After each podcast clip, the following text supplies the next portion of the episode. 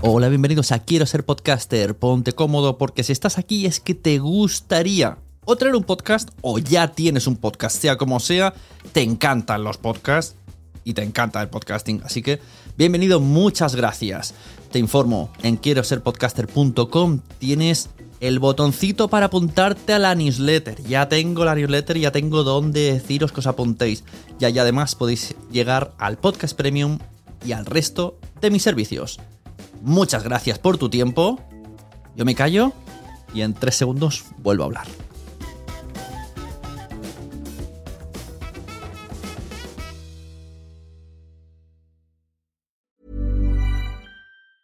Hiring for your small business? If you're not looking for professionals on LinkedIn, you're looking in the wrong place. That's like looking for your car keys in a fish tank. LinkedIn helps you hire professionals you can't find anywhere else, even those who aren't actively searching for a new job but might be open to the perfect role. In a given month, over 70% of LinkedIn users don't even visit other leading job sites. So start looking in the right place. With LinkedIn, you can hire professionals like a professional. Post your free job on linkedin.com slash people today. Hey, it's Ryan Reynolds, and I'm here with Keith, co-star of my upcoming film, If, only in theaters May 17th. Do you want to tell people the big news? All right, I'll do it. Sign up now and you'll get unlimited for $15 a month in six months of Paramount Plus Essential Plan on us. Mintmobile.com slash switch. Upfront payment of $45 equivalent to $15 per month. Unlimited over 40 gigabytes per month. Face lower speeds. Videos at 480p. Active Mint customers by 531.24 get six months of Paramount Plus Essential Plan. Auto renews after six months. Offer ends May 31st, 2024. Separate Paramount Plus registration required. Terms and conditions apply if rated PG. Hey, I'm Ryan Reynolds. Recently, I asked Mint Mobile's legal team if big wireless companies are allowed to raise prices due to inflation. They said yes. And then when I asked if raising prices technically violates those onerous two-year contracts, they said, what the f*** are you talking about, you insane Hollywood ass?" So to recap, we're cutting the price of Mint Unlimited from $30 a month to just $15 a month. Give it a try at mintmobile.com slash switch. $45 upfront for three months plus taxes and fees. Promo rate for new customers for limited time. Unlimited more than 40 gigabytes per month. Slows. Full terms at mintmobile.com.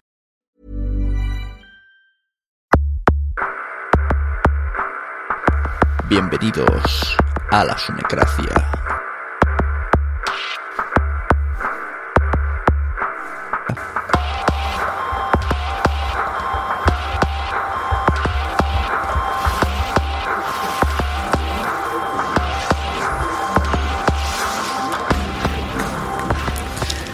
Fernando Berlín, creador de radiocable.com, pionera emisora de radio por internet, premio Ondas en 2006. Radiocable recibió el premio al periodismo del Club Internacional de Prensa y de la Asociación de Usuarios de Internet por haber contribuido a la difusión de Internet. Tertuliano, pero, pero de los de verdad, en programas como Al Rojo Vivo, La Sexta Noche Hoy y, y La Sunecracia. Hoy está aquí, hoy está en La Sunecracia.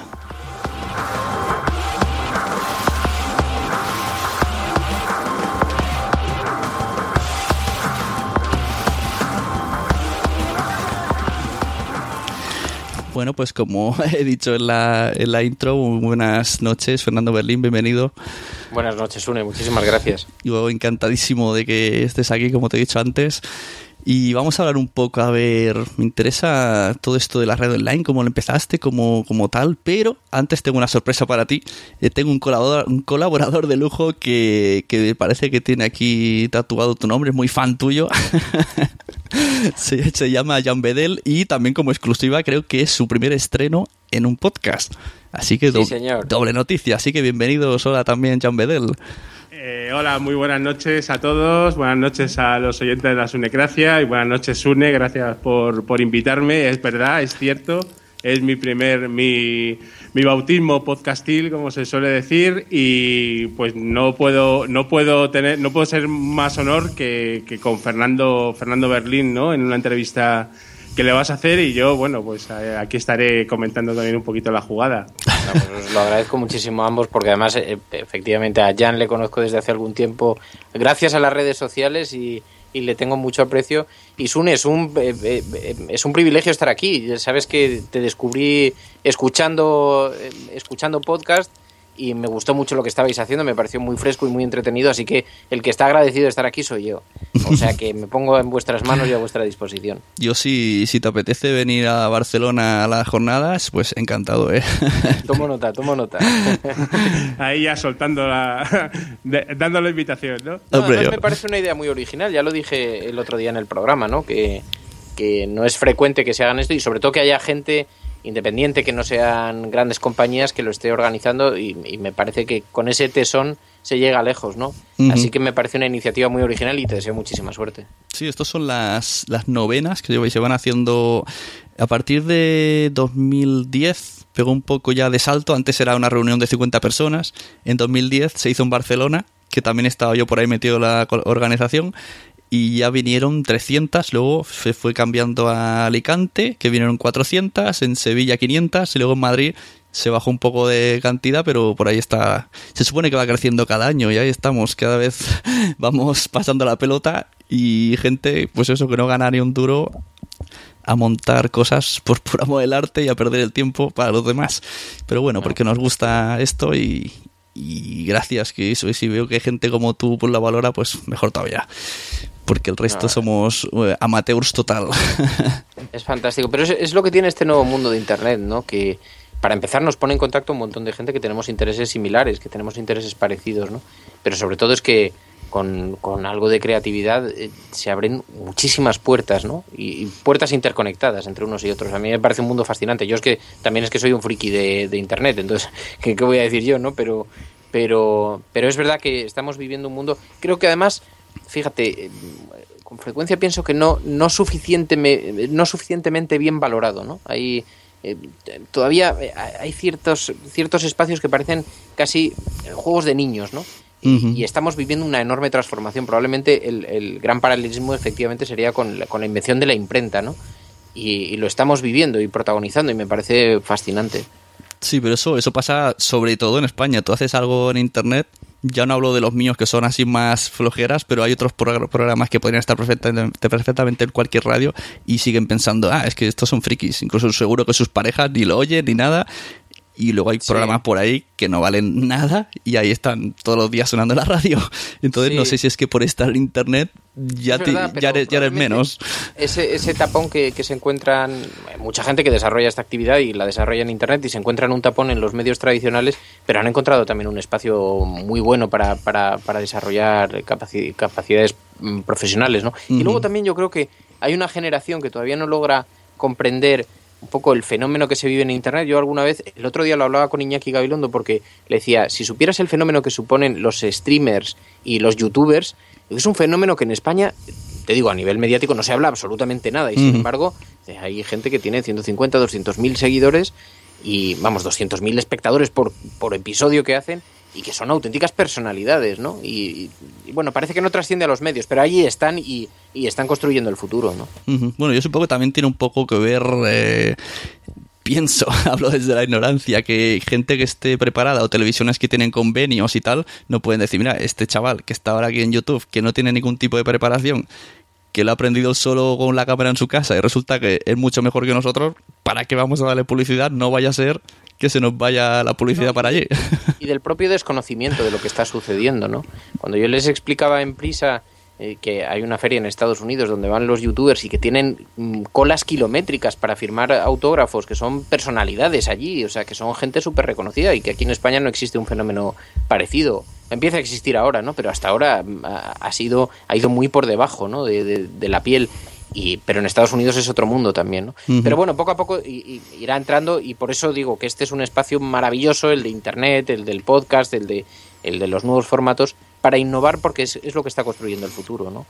Sí, ahora que has dicho eso, cuando el año pasado se hicieron esta la JPOT en Madrid, eh, por googleando cosas encontré que en Los Ángeles hacen una cosa llamada LA Podfest, en el cual es lo mismo que hacemos aquí, incluso llega la misma gente, va la misma gente a, verlo, solo que allí vale 100 euros la entrada y son famosos, famosísimos, gente de... Estaba el, uno de los que hacía eh, Rasaco en Las Vegas, el de la barba, tiene un podcast y va allí y cobra, le vean, la gente paga para verlo.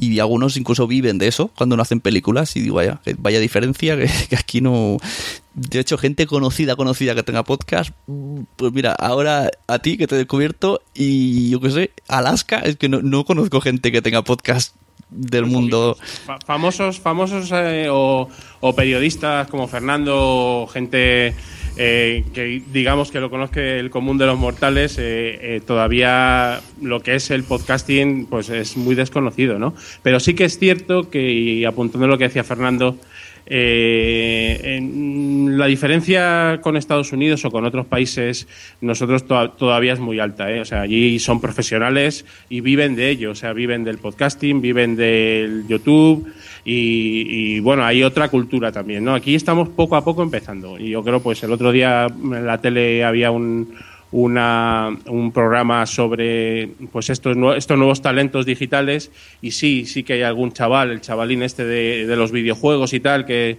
de alguna manera pues eh, puede vivir de ello, no, vamos, con, con unos ingresos modestos, pero, pero bueno, es poco a poco, yo creo que el- esta, esta cultura de, de lo nuevo, de Internet, de la comunicación, pues se tiene que ir asentando y, yo creo que va a triunfar, eso seguro. Pero es que el otro día estaba, lo, lo comentó, hay un podcast que se llama Emilcar, que hace un podcast que se llama de- Emilcar Daily, que cada mañana, en el camino al trabajo, él habla con noticias de Apple, dura entre 5 y 10 minutos. Pese a que lo hace caminando, el sonido es bastante bueno y la información es buena. Pues creo que tiene 4.000 oyentes al día. Y claro, él decía, ¿por qué nadie, ninguna tienda que venda productos Apple se pone en contacto conmigo? Tengo 4.000 personas que oirían su anuncio cada día. Claro. Entonces eso es mucho un más... problema, ¿no? Que además no hay, no, no se desarrolla un mercado tampoco de, de respaldo que puede, que pueda soportar financieramente a la gente que lo está haciendo, ¿no? Y la gente termina haciéndolo casi por vocación más que más que realmente por negocio. Pero eso, mi impresión es que irá cambiando. Y también es verdad que en España hemos tenido muy mal, muy malas líneas. Aquí la conexión, la tarifa plana llegó tardísimo. Yo recuerdo en el año 97 cuando nosotros empezábamos con Radio Cable, claro, la gente tenía que pagar por escucharte porque tenían que conectarse y hacer una llamada telefónica. No existía esto de que tarifa plana ya no te... no, no, eh, los modem eran de 14400, ¿no? Sí, sí. Y, y la gente se conectaba y estaba pagando una llamada, por tanto, no les podías exigir estar conectados más de 5 minutos, que, que era lo que tardaba básicamente en descargarse la propia página, o sea que, que era, era, era atroz, ¿no? Pero claro, la evolución ha sido formidable y con la llegada del teléfono móvil, la conexión a Internet, eh, ahí aparece el gran transistor, ¿no? Que devolverá probablemente el, el espacio radiofónico de podcast a, a- a una plataforma portátil que la puedes llevar y ir escuchando. Sí. ¿no? Esto lo va a transformar todo. Pero claro, en otros países van mucho más adelantados que nosotros. Yo creo que la, mm, el salto, cuando se dé el mayor salto, será cuando se incorpore algo así, tipo smartphone, pero en el coche. Que, que Sin duda, puedas, puedas duda. pasar de la emisora FM, que yo ya estoy harto de darle vueltas. Sí. Y no, y quizá falta ordenar un poco también los, el- los propios podcasts, ¿no? Porque no sabes muy bien, incluso herramientas que están bastante desarrolladas, como las de Apple, y, y que te permite hacer búsquedas de podcast, tal, pero sigue siendo un formato. No voy a decir que es complicado porque obviamente no, no lo es, ¿no? Y mucho menos para alguien que maneja internet. Pero yo pongo a mi madre a manejar un aparato de estos y a decirle, oye, busca emisoras por internet y ya colapsa. Entonces, hasta que no se desarrolle un poco más, de la misma forma que sabes que la radio es que no es más que mover una, una cosa, darle vueltas, ¿no? O, o pulsar un botón y esperar. Claro, aquí hay tantos podcasts, tantos miles Claro. por todo el mundo que, que la cosa se complica notablemente. Sí, sí. Yo siempre digo que si hubiese manera de contactar con Spotify y pusiera una etiquetita de podcast y lo mismo que hace con la música con los podcasts. Claro, Y- claro, y efectivamente. entonces que acabará fueran- pasando, ¿eh? no te quepa duda. Lo que pasa es que tampoco se atreven, entre otras cosas, porque a lo mejor alguien no está contento con que Spotify distribuya su sonido, ¿no? Esto es algo, por ejemplo, yo lo he descubierto ahora. a- a- algunas plataformas han cogido el, el sonido de los podcasts que hacemos por las mañanas y lo están distribuyendo por su cuenta y riesgo. Cosa que no me parece mal, porque nosotros somos muy de la cultura de Internet y eso es lo que nos gusta precisamente, que se escuche y cuanto más mejor, ¿no? Pero claro, si nuestra estructura empresarial estuviera eh, creada en torno a eso, a tenerlo cerrado, pues eh, sería un, sería un fastidio, ¿no? Y antes has comentado lo de cuando creaste la radio, radiocable.com. Eh, explícame cómo, cómo haces este salto y cómo dices, pues voy a probar por internet y más con, con lo de los modems, que dices que la sería, la gente todo iría aprovechando la mamá, no llames durante esta hora, que voy a estar conectado a internet. Bueno, imagínate yo, además, que empecé haciendo eh, la radio desde casa de mi madre y claro, tenía que ocupar el teléfono familiar, ¿no? Y entonces cuando yo me conectaba, no, nadie podía hablar por teléfono.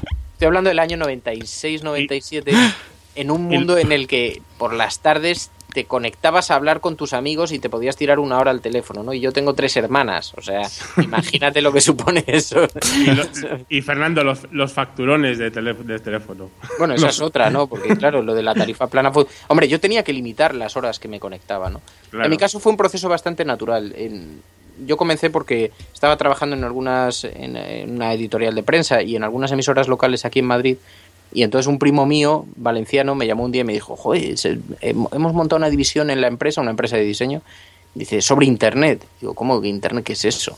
Y me dijo, dice, no, no, es que esto es la leche, o sea, es que tú te conectas y ves páginas de todo el planeta y tal. Y entonces me fui a Valencia a verlo y le dije, oye, ¿y aquí se podría poner eh, los programas de radio que estoy haciendo, montar audio? Y dice, bueno, es que aquí audio no se ha hecho nunca, no tengo ni idea. O sea, hablando año 95, porque, claro, la radio empieza a emitir diariamente en el 97, hasta que conseguimos desarrollar eso. Y, y entonces, bueno, pues probamos, miramos, en Estados Unidos sí había cosas, sí había gente que estaba eh, montando emisiones en audio, e incluso una fotógrafa que descubrí que comentaba sus fotografías y las comentaba de viva voz, ¿no? Y, me pareció una revolución absoluta. Y entonces dije, bueno, pues voy a, eh, primero de una forma casi experimental, ¿no? Voy a empezar a, poner mis, mis programas y las cosas que hago yo en los medios aquí, donde yo estaba comenzando en el periodismo, y, y poco a poco una cosa fue llevando la otra, ¿no? Hasta que un día dije, no, no, mejor vamos a hacer una empresa empresa, o sea, eh, pequeña para conseguir pequeños anunciantes, pero que sea un medio de comunicación profesional donde el menos profesional sea yo. Y así nació Radio Cable en el dormitorio de mi madre. Tuvimos mucha suerte porque cuando llevábamos un mes emitiendo eran programas grabados de cinco minutos, muy breves, porque la gente se tenía que conectar y pagar esa llamada, pero Microsoft lo descubrió y lo clasificó entre los 30 mejores medios de comunicación del mundo en un ranking que tenían. Y nos colocaron a la altura de- del Washington Post.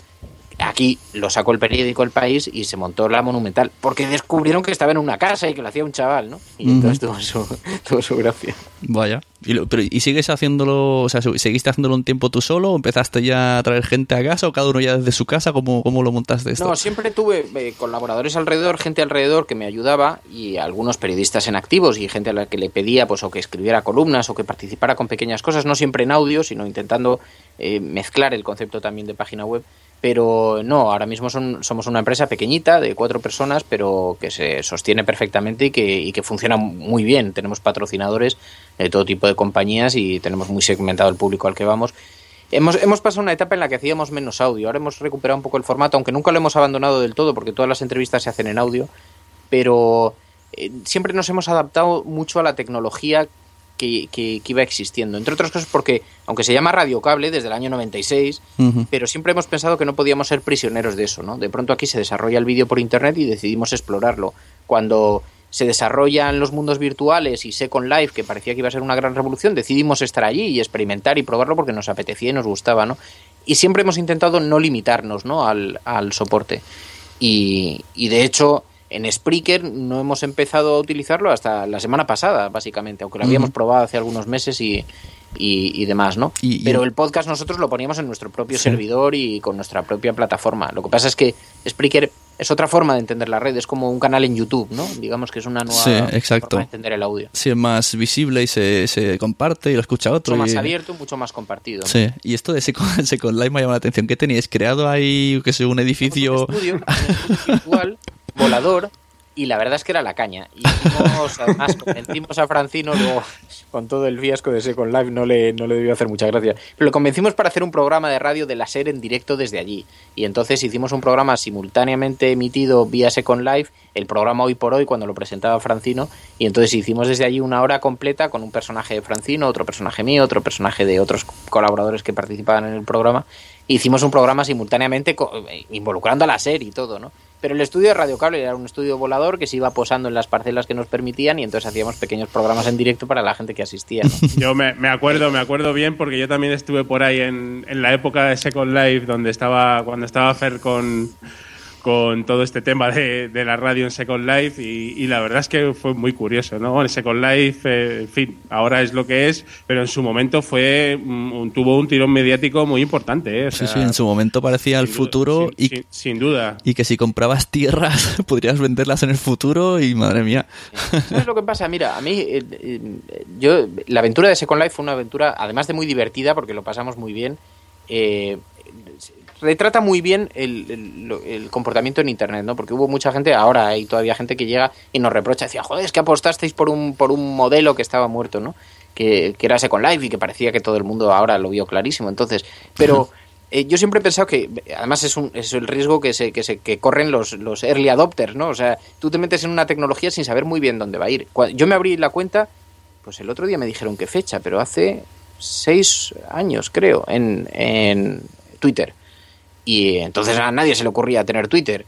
Y, pero las cosas hay que probarlas, hay que experimentarlas y hay que disfrutarlas, como si fueras un niño, porque esto es muy del fenómeno de Internet, ¿no? Porque luego esto es- son fenómenos que golpean. Second Life llegó a tener un millón de usuarios, o eso, o eso anunciaban ellos.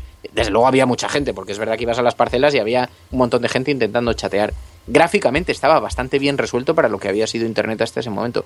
A mí me ha resultado siempre muy curioso y, y, oye, había gente que, que- que- que se pasaba allí cientos de horas y, y que lo vivía con una intensidad brutal, ¿no? Y yo, no sé, siempre me ha parecido que forma parte de este mundo de Internet y, y nu- nunca he renunciado a ello, ¿no? Sí, la verdad es que sigue, esto... sigue existiendo, ¿eh? O sea, Sí, en- no, no, de hecho yo tuve la oportunidad de pasar hace, diría, hace 15 días o una cosa así. Lo que pasa es que, como han cambiado varias veces de versión, mi personaje está como deforme en este momento. Entonces, hacía muchísimo, hacía igual un año y medio que no entraba o algo así.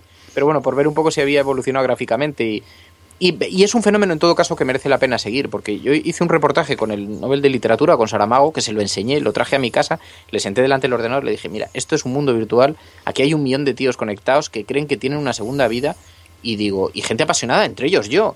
Y, y entonces eh, hice un reportaje para cuatro con, con las imágenes que le grabé al Nobel y, que se puso después en televisión.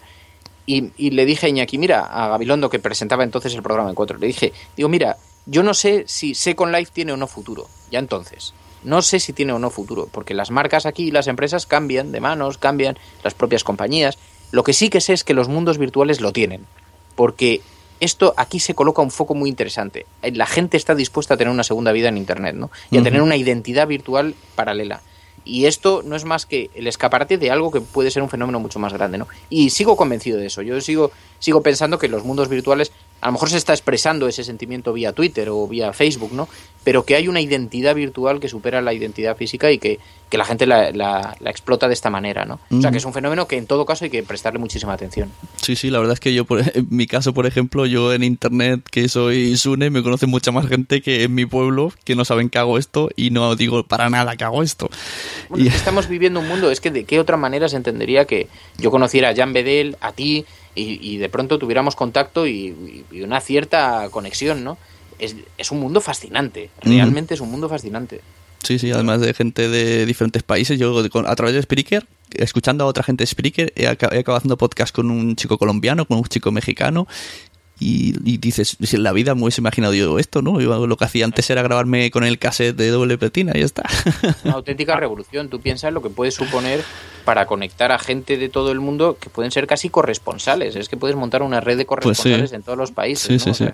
Eso es una verdad. revolución brutal. Antes que Además, es estábamos... se, se crea, se crea comunidad porque precisamente, pues bueno, yo ya conocía antes a Fernando porque le seguía desde el principio. Fíjate, Fernando, desde la época de cuando aparecías en Canal C, en, Canal Sí, Satélite. Digital, ya ahí haciendo entrevistas y siempre con un perfil muy tecnológico y tal, con pues con Candeira, con Pepe Cervera y con más gente de, de aquella época y tal. Y luego ya eh, te volví a recuperar de alguna manera en eh, cuando ya también innovabas bastante en el video chat del programa Vivir mm, de la cadena SER de a que son dos días de Madrid con Alberto Granados y ahí ya eh, cuando ya emitías en vídeo y además mantenías el chat del programa que yo creo es una cosa muy novedosa y eh, pues nos, nos llamó la atención a mí y a un montón de gente que al final fíjate al final pues hemos sido amigos y nos vemos mucho y con ese con ese nexo en común no con ese con ese hub que, que eres tú en este caso pero que puede ser otra gente en otros en otros eh, negociados, ¿no? Y que, bueno, al, al final se crea comunidad. Y eso es también muy importante, ¿no? O sea, tú Sí, con esto del con esto del video chat inventaste sin darte cuenta eso que hizo una vez Twitter, esa aplicación que era tweet no sé qué, que era eso. Salía en vídeo y la, y, y la gente leía lo que le enviaban en, Twitter, pero tú veías al tío leyéndolo en vídeo. Claro, lo del videochat, la verdad es que fue una experiencia, además de muy divertida, eh, muy singular, ¿no? Porque, claro, yo tuve que pedir autorización a la SER porque nosotros hacíamos el programa de la cadena SER sábados y domingos y, entonces había un director con el que tenía una buena relación y le dije, oye, mira, es que a mí me gustaría retransmitir esto eh, por videochat a través de una webcam y, hablar con la gente, y, pero que vean lo que está sucediendo en el estudio. Y, em, y conectó inmediatamente con la audiencia, ¿no? De hecho, después la cadena SER ahora tiene el estudio lleno de cámaras y no son webcams simplemente, que también pueden, eh, pueden ejercer esa acción, sino que son cámaras para cuando eh, vienen las televisiones y se conectan allí, pero es casi un estudio de televisión más que un estudio de radio, o sea, tiene un pequeño control de televisión, de hecho, allí, ¿no? Y, y la propia SER ha vivido esa evolución también hacia, hacia el vídeo. Y es que a la gente también, yo, y yo lo comprendo además mucho, porque a mí los medios de comunicación me fascinan y comprendo que ver la parte de atrás de los medios de comunicación es casi tan interesante como la parte de delante, ¿no? La parte que sale en antena. Me gusta mucho es muy cuando... Es muy divertido, o sea... Es muy divertido y luego lo pasábamos muy bien porque había un, dos, un programa paralelo, o sea, lo que estaba ocurriendo en antena, pero luego había cosas que estaban ocurriendo solamente en el chat, ¿no? Y, y eso, joder, le daba una vida brutal. ¿Y no os habéis dado cuenta que ahora las televisiones públicas, sobre todo me fijo en las televisiones porque yo de radio FM no sigo demasiado, eh, se, volcan, se vuelcan demasiado en las redes sociales hasta límites insospechados que a lo mejor yo que sé, algún día veremos en el telediario un hashtag o, o te hablan de la noticia que ayer fue trending topic o de, de, algo que has leído en Twitter que dices, a ver, ¿esta es tu noticia? O sea, tu noticia es haber ido a, Twitter y ver qué está pasando. Y, es como, y bueno, programas que se basan todo el rato, escribe este hashtag, escribe este hashtag, como si midieran la audiencia por hashtag. Bueno, te voy a decir que hay un fenómeno que está pasando desapercibido, pero que yo lo he vivido en, en, televisión en algún debate. Como en España no existe un sistema de medición de audiencias inmediato, sino que tienes que esperar a las 8 de la mañana, a las 9 para recibir los datos, uh -huh. mientras estás haciendo el programa no sabes qué audiencia estás teniendo. En Estados Unidos sí hay sistemas de medición a tiempo real y con lo cual van cambiando los contenidos un poco en función de las audiencias. ¿no? Pero en España no existe eso. Y entonces los directores de los programas se han vuelto completamente locos con aplicaciones de Internet que miden la repercusión en las redes sociales. Por eso veréis que durante algunos, mm, algunas tertulias de televisión de pronto envían un mensaje que dice eh, ha ganado en mensajes en repercusión en las redes sociales, no sé qué programa sí. tal.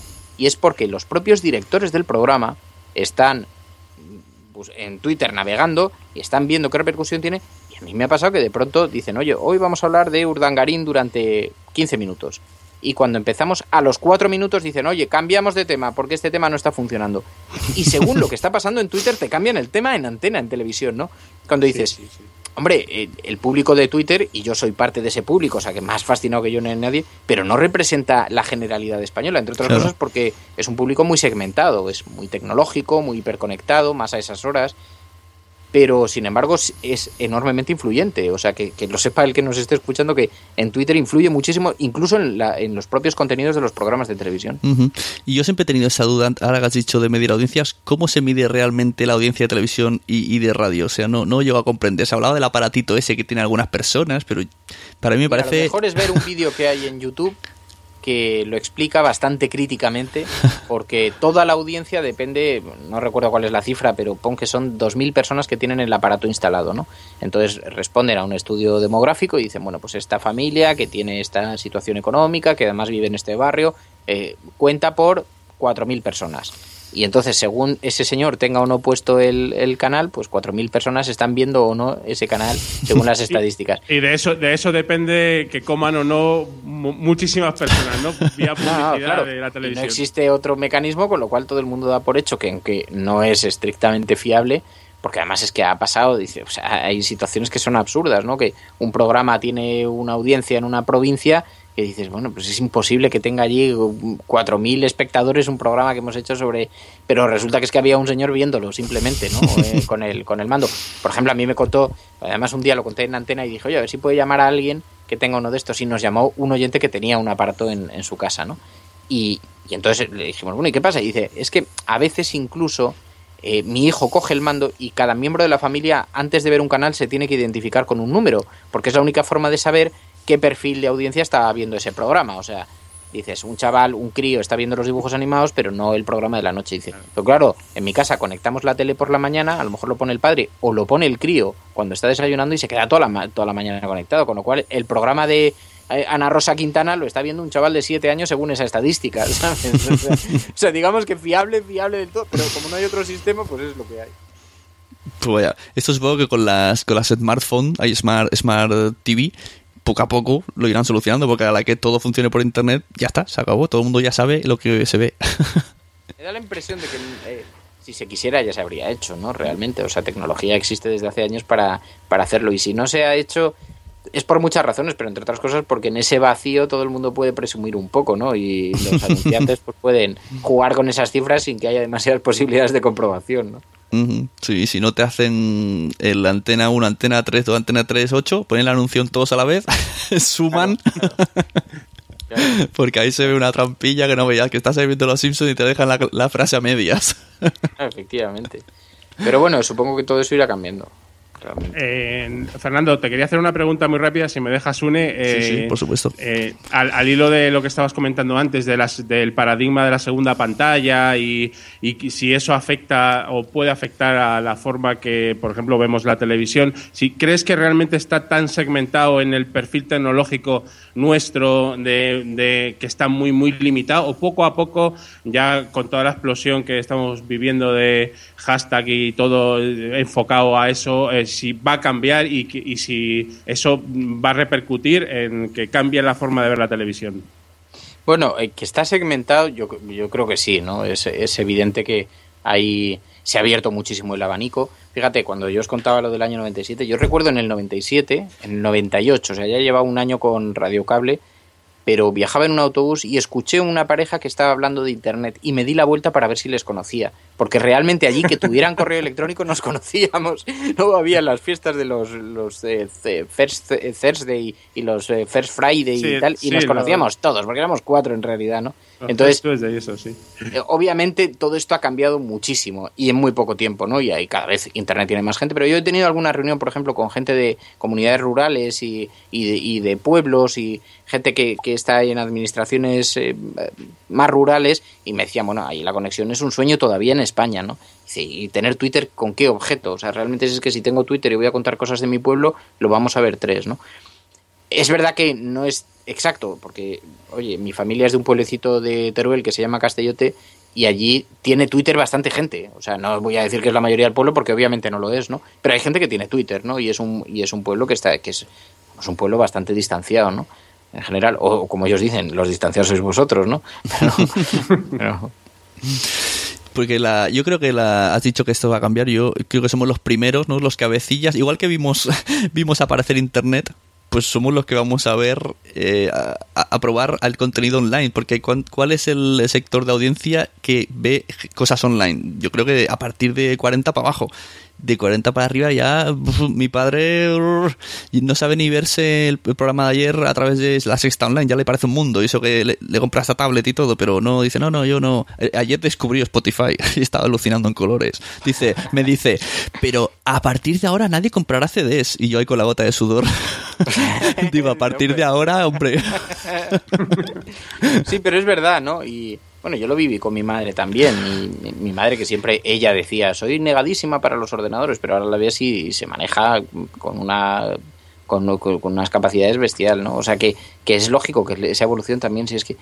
Pero también las herramientas tienen que mejorar, ¿eh? Porque, oye, yo mismo, y, y digamos que no soy un, un novato en esto, pero yo mismo, ahora cuando me tenía que conectar con vosotros vía Skype, he tenido problemas para arrancarlo porque por las cosas estas del Windows, o por las cosas estas de Internet, o por las cosas estas del, del mundo tecnológico, daba un fallo y no, y no dejaba conectarse, ¿no? Entonces, esto no te pasa en un vídeo. O sea, tú metes la cinta VHS y Claro. salvo que en muy raras excepciones se haya cascado el vídeo, ya sea de reparación, pero la cosa era de clic y claca, o sea, Sí, darle sí. y entrar y al play, ¿no? O la Sí. tele, es, es que lo enciendes y le das al uno, no, no hay... Sí, la verdad es que para usar contenidos online hay que tener eh, un mínimo de conocimiento y de experiencia y de paciencia. Sí, porque lo que tú dices. claro, esto alguien que lo usa habitualmente lo oye y dice, Hmm. ay, pero ¿qué estáis diciendo? Pero bueno, yo, eh, eh, por ejemplo, una de las cosas que la gente no ha comprendido es que generacionalmente, por ejemplo, yo explicarle a mi madre que el botón de la radio del coche ahora tiene dos funciones, que no es que le des, es que depende de los segundos que mantengas apretados, hace una cosa o hace otra. Y esto, oye, es un salto increíble. O explicarle a alguien que nunca ha visto un ordenador que tu pantalla se llama escritorio y que lo que tú llamas carpetas no es que sean carpetas que se abren, sino que son unos espacios donde tú metes archivos. O sea, eso parece muy sencillo así porque lo has hecho toda la vida, ¿no? Porque nosotros somos ya de la generación Internet. Pero hay gente que le cuesta un enorme esfuerzo, ¿no? Yo lo he visto en algunas clases que me han pedido que fuera a dar charlas de gente que está empezando en Internet o que, pues a más de casa, que se, que se metían a conocer la red y joder, es un salto, es un cambio de habilidades Sí, les- importante. ¿no? Eh, sí, les cuesta la, la mentalidad. Yo vuelvo a decir, mi padre, mi padre trabaja con ordenadores, somos dos delineantes y bueno, él maneja internet y tal, aunque a veces escribe el email en la barra de navegación, pero bueno, tiene ahí fallitos. y, y eso, y muchas veces me dice, ¿y qué pasa aquí? Y a lo mejor se le actualiza el, el smartphone o la tablet y ya no me va, ya no me va nada, ¿qué me has tocado? ¿Qué has tocado? Y, y digo, a ver, es que estas cosas hay que tener paciencia y saber que puede fallar. Todos sabemos que en internet todo puede fallar, cosa que lo que tú dices, tú metes un DVD y no falla, suena. Pero me quieres ver una película con el último aparato que tienes conectado a la tele súper marchoso y puede ser que te falle. Sí, sí, sí. Y el salto, el salto hacia abajo también se nota mucho, ¿eh? porque con los nativos digitales, ahora los chavales de 10, 12 años, bueno, y menos incluso, a mí es que me dan 10 vueltas. Sí, O sea, cogen, cogen el móvil y te hacen cada cosa que yo a mí me cuesta ya. Y yo, y fíjate que llevo toda la vida en, en, en internet y, y estoy muy acostumbrado, pero mm, la- los saltos generacionales siempre se notan, ¿eh? O sea, hacia arriba y hacia abajo también. Sí, bueno, te- a mi hijo, mi hijo de tres años, ¿cómo se maneja con él? Le grabé un vídeo graciosísimo con el iPad y, y poniendo juegos y cosas cuando solo tenía dos años y llevaba una camiseta, llevaba un pañalote grandote y una camiseta que ponía YouTube. Y, le grabé un vídeo genial y dije, joder, si lo subo, me borro si lo subo a YouTube. Pero luego dije, pobre chaval, no quiero condicionar toda su vida y ser el niño de YouTube. Entonces lo guardé ahí. Pero sí, se manejan increíblemente bien los críos. Ujú. Eh, Fernando, también te quería hablar tú que tanto eres tecnológico y tal, pero también, también te gustan las cosas clásicas como son los libros. Y me ha dicho aquí Jan Bedel, háblale, pregúntale sobre su libro. Y yo como no me lo he leído y no lo conozco, ahí doy paso a Jan Bedel que nos explique el libro Héroes de los dos bandos, que me ha explicado un poquillo, suena interesante. Yo he intentado buscarlo por Kindle y no, no es tan digital, ¿verdad? No solo, no solo el libro, sino también el documental, ¿no, Fernando? Em, Sí, este fue un proyecto, efectivamente, los derechos deben estar a punto de caducar y cuando caducan los quiero recuperar porque lo quiero, quiero que se distribuya gratuitamente por la red y especialmente en las plataformas de libros, ¿no? Porque yo ya hice el trabajo que tenía que hacer con aquello y... Pero eh, es un proyecto que nació en Radio Cable, pasó después a la cadena SER, eh, fue convertido en, libre, en libro y después eh, eh, recientemente hemos hecho el documental para televisión, ¿no? Entonces fue un proyecto muy integral, muy transversal que atravesó varios medios y consistía en buscar gente que durante la Guerra Civil Española hubiera ayudado a personas de otro bando, ¿no? Entonces la idea cuando la comenzamos en internet pues tenía un recorrido pequeño porque teníamos que darlo a conocer en foros, en foros históricos de la Guerra Civil, pero se lo contamos a Iñaki Gabilondo, le gustó muchísimo la idea y lo dimos a conocer a través de la cadena SER, a través de su programa. Entonces empezaron a llegar muchísimos casos por toda España, ¿no? Y tengo una colección de casos preciosa, de, de gente, además historias, pero siempre hemos visto la, visión más oscura de la guerra civil, ¿no? De los hermanos que se matan entre ellos. Pero en este caso eh, veíamos la, la, la, parte más humana, ¿no? La dimensión más humana, la gente que estaba dispuesta a ayudar a un vecino arriesgando su propia vida porque si le pillaban en su propio bando era un traidor, ¿no? Y cómo había historias absolutamente cinematográficas, o sea, gente que cruza fronteras de noche, eh, subiéndose a trenes de forma clandestina, gente que abre una ventana eh, para comunicar dos casas para ayudar a los vecinos que tienen todas las ventanas entornadas como si se hubieran ido de viaje y les ayudan durante meses pasándoles comida y, eh, y, hay historias formidables, ¿no? Que además eh, te hacen recuperar un poco el, el no lo sé, la esperanza en este país, ¿no? Sobre todo en tiempos, en tiempos difíciles. Pero la gente es enormemente humana y, y todas esas pequeñas historias quedaron, quedaron escritas en el libro, las íbamos contando en la radio y, y después también pues hicimos un documental, ¿no? Y ha sido un proyecto, además de bonito por, por la propia elaboración, ha sido un proyecto muy interesante por, por la explotación de los propios medios que han sido diversos, ¿no? Pues habrá que a ver que cuando se publique esto, como dices. Ahora el... ya debe estar descatalogado el libro, ¿eh? porque el, el, libro es del 2006, del 2004. Tú fíjate que el, el, premio Ondas nos lo dan cuando el libro ya estaba vendiéndose, pero el, proyecto seguía, porque en internet seguíamos recogiendo casos, ¿no? Y el Ondas nos lo dieron en el 2006. O sea que el, libro ya, supongo, ya no debe ser ni fácil de encontrar. A mí me quedan algunos ejemplares, pero, pero deduzco que en las librerías no debe ser muy sencillo encontrarlo ya. Uh -huh. Pero la casi todas las historias, no, todas las historias Lo que pasa es que, claro, no, no relatadas de la misma manera que en el libro, pero todas las historias están colgadas en Internet, porque nosotros el compromiso que era es que eso era un capital público que debíamos dejar a disposición de la gente, ¿no? Y, y, entonces muchas tienen audios y las tenemos colgadas en radiocable.com barra héroes y ahí se pueden encontrar todas las historias. En el libro es que además están noveladas, ¿no? Están dramatizadas y, bueno, pues es un libro, es una novela y, tiene otras, otras características, ¿no? Pero todos los relatos en frío, es decir, toda la esencia del relato está publicada en Internet, o sea que es un buen lugar para acudir para verlo. Y algún día espero que esté en Kindle y en otros formatos. De momento la verdad es que no, que, no, sé si está, vamos, no, lo he mirado. claro, lo que toca. Bueno, pues un placer, Fernando Berlín. No sé si John Bedell quiere añadir alguna cosa más.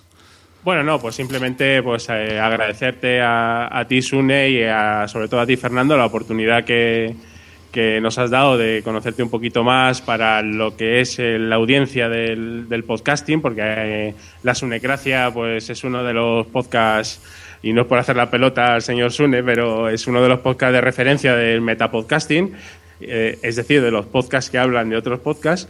Y sí, ha sido un auténtico placer compartir con vosotros dos esta, esta casi hora de 50 minutos de charla. Muchas gracias. Pues, oye, pues muchísimas gracias a vosotros. Yo para mí es un privilegio porque además ya, ya decía antes que eh, Sune te descubrí vía, vía escucha, o sea, como, como oyente y, y me gusta mucho y os agradezco muchísimo que me hayáis invitado a participar. Así que un saludo muy fuerte a todos y, especialmente y con muchísimo cariño a todos tus oyentes. muchas gracias. ¿Y dónde podemos escuchar a Fernando Berlín eh, todas las mañanas? Pues mira, la forma más sencilla, porque lo distribuimos vía Spreaker, la forma más sencilla es eh, conectándose a mi cuenta de Twitter. Yo soy Radiocable, arroba Radiocable. Y, y, a, las ocho y media en punto doy la dirección desde la que se emite. Porque una cosa que he descubierto Spreaker que no me convence demasiado es que es difícil convocar a la gente en una dirección. Porque si cargan la página antes, no ven el directo, porque ya la tienen cargada y no se les... Eso, por ejemplo, en, live stream o en otros métodos se interrumpe lo que esté sonando y se pone a sonar el directo. Aquí no. Esto, esto es una cosa que me tiene un poco... Pero bueno, como luego queda el podcast y la gente se lo puede descargar, pero vamos, yo todas las mañanas en, radio, en, en Twitter en mi cuenta de Radio Cable, en Radio Cable, allí pongo la dirección y ahí se me, se me encuentra. Y en Spreaker es Radio Cable y Fernando Berlín supongo que se encuentra. por ahora el título es La cafetera, por ahora. La cafetera, sí, empezó como una... Porque yo eh, durante mucho tiempo por las mañanas en Twitter eh, le decía a la gente, ponía un mensaje que decía, buenos días, hay que levantarse con optimismo, ¿quieres un café?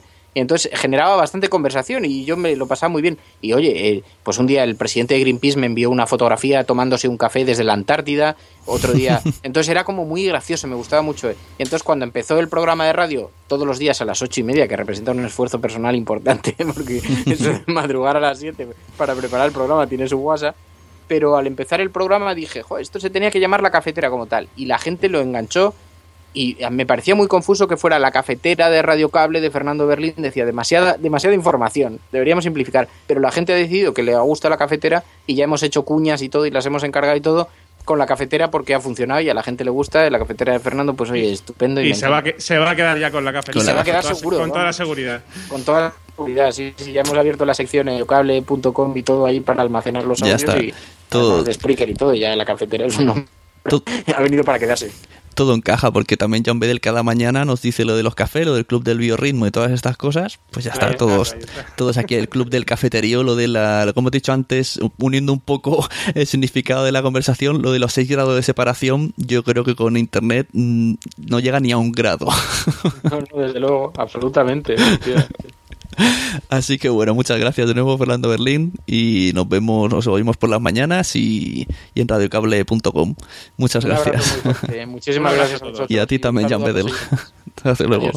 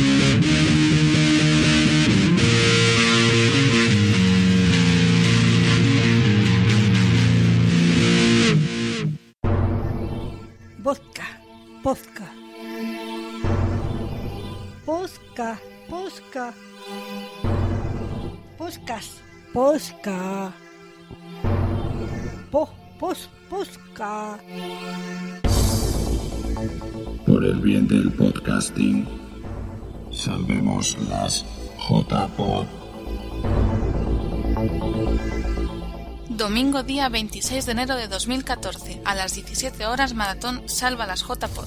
5 horas de directo para donar en el inicio del crowdfunding. Puedes oírlo en Spreaker, Radio Podcastellano, turradio.com.es y Radio Battletoads, también en versión podcast. Más información en Tumblr, Facebook y Twitter como JPod14 bar. Posca, posca, posca. O una porca de esa de bailar de los franceses. La porca, la porca. O, o una bebida, un bosca. Un bosca, un bosca no es una bebida. Con limón. Con limón.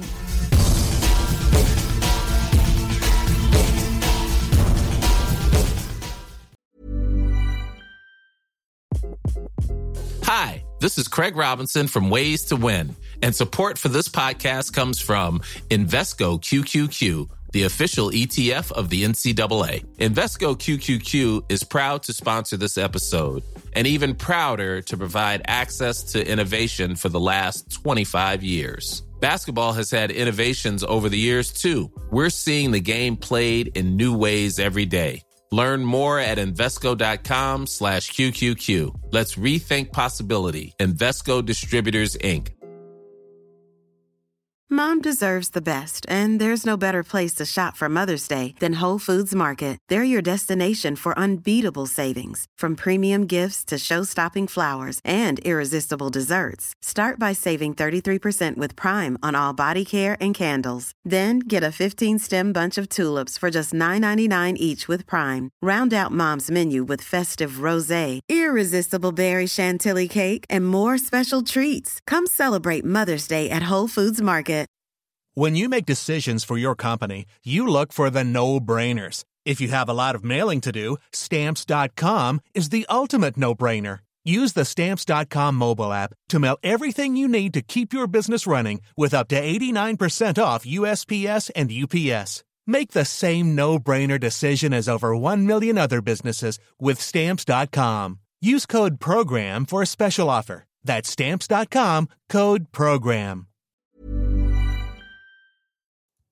Muchas gracias por haber estado aquí todo este tiempo con la de cosas que tenemos que hacer hoy día y todo el estado escuchando. Muchas gracias. Si en todo este rato en algún momento se te ha pasado por la cabeza que podría ayudarte a tener o mejorar tu podcast, entra en cualquiera de mis webs. En todas están todos los servicios. Quiero ser podcaster.com, sunepod.com y nacionpodcast.com. Comparte todos los episodios que te gusten porque a todo el mundo le gustan los podcasts, pero todavía no lo saben. Ostras, esta frase la llevo diciendo 10 años, ¿eh?